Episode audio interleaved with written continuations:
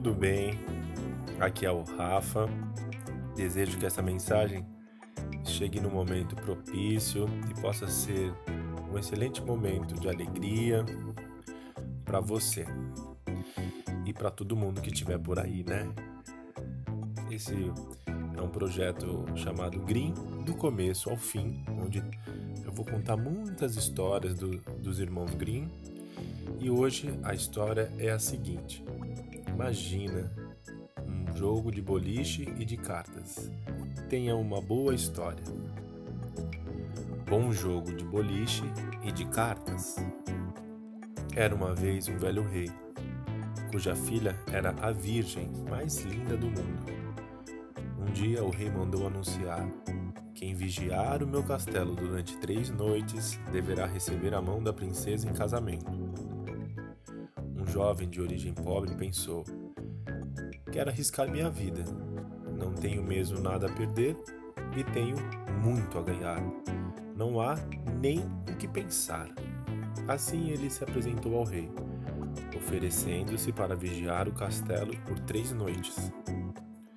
Você pode escolher algumas coisas que queira levar para o castelo, mas não pode ser nada vivo, disse o rei. Então vou querer levar uma bancada, uma faca, uma faca de trinchar, um torno e fogo. É isso. Então vou levar uma bancada, uma faca de, de trinchar, um forno e fogo.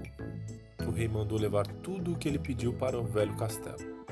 Assim que escureceu, o jovem entrou no castelo. No início tudo estava calmo. Então ele acendeu o fogo, colocou a bancada e a faca de trinchar ao seu lado e se sentou no torno. Mas, por volta da meia-noite, começou a ouvir um ruído.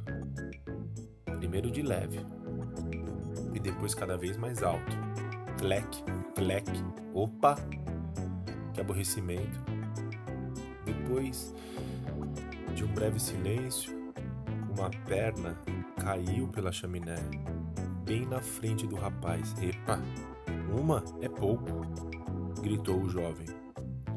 Então o ruído começou e, e outra perna caiu pela chaminé. Depois, outra e mais outra, até somarem nove. Agora basta. São boas para jogar boliche, mas ainda faltam as bolas. Então se ouviu um enorme barulho e em seguida duas cabeças caíram pela chaminé. O jovem pegou as cabeças e começou a arredondá-las no torno para que vocês rolem bem. Em seguida, aparou as pernas e enfileirou-as como pinos de boliche. Pronto, agora vai ser divertido. Nesse momento surgiram dois grandes gatos pretos.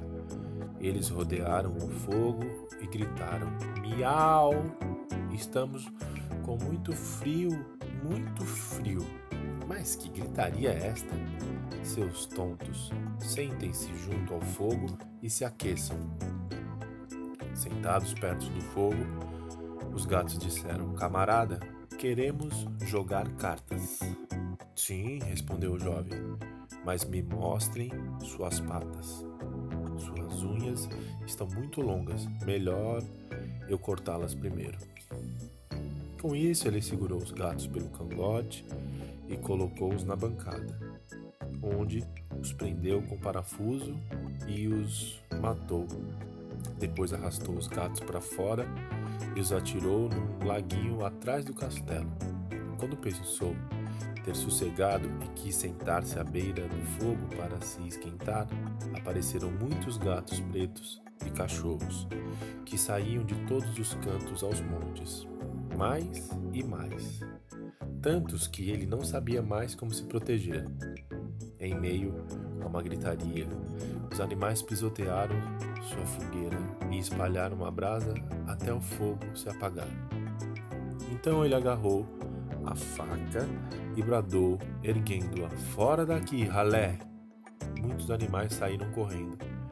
Os que ficaram, ele matou e também jogou no lago.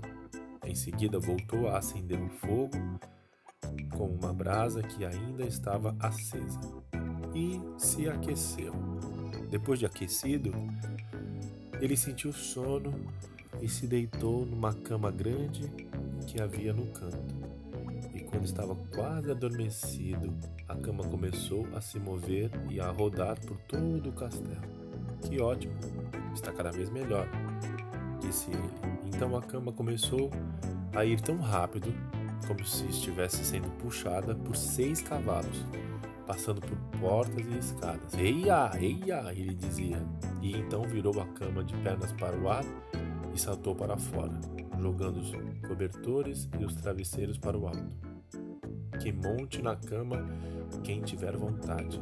Depois deitou-se perto do fogo e dormiu até o dia clarear. Na manhã seguinte, o rei foi para o castelo e, ao ver o jovem dormindo ao pé do fogo, pensou que ele estivesse morto e lamentou a perda. Nesse instante, o rapaz acordou e, quando viu o rei, levantou-se. O rei quis saber como ele passara a noite e ele respondeu: Muito bem. Uma já foi, as outras duas também logo pa vão passar.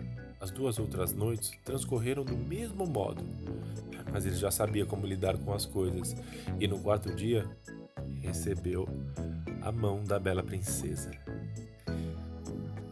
E quem acreditou nessa história, bem, quem não acreditou nessa história, que passe para mim aqui 12 moedas de prata. E eu só sei que foi assim. Até uma próxima. Fim.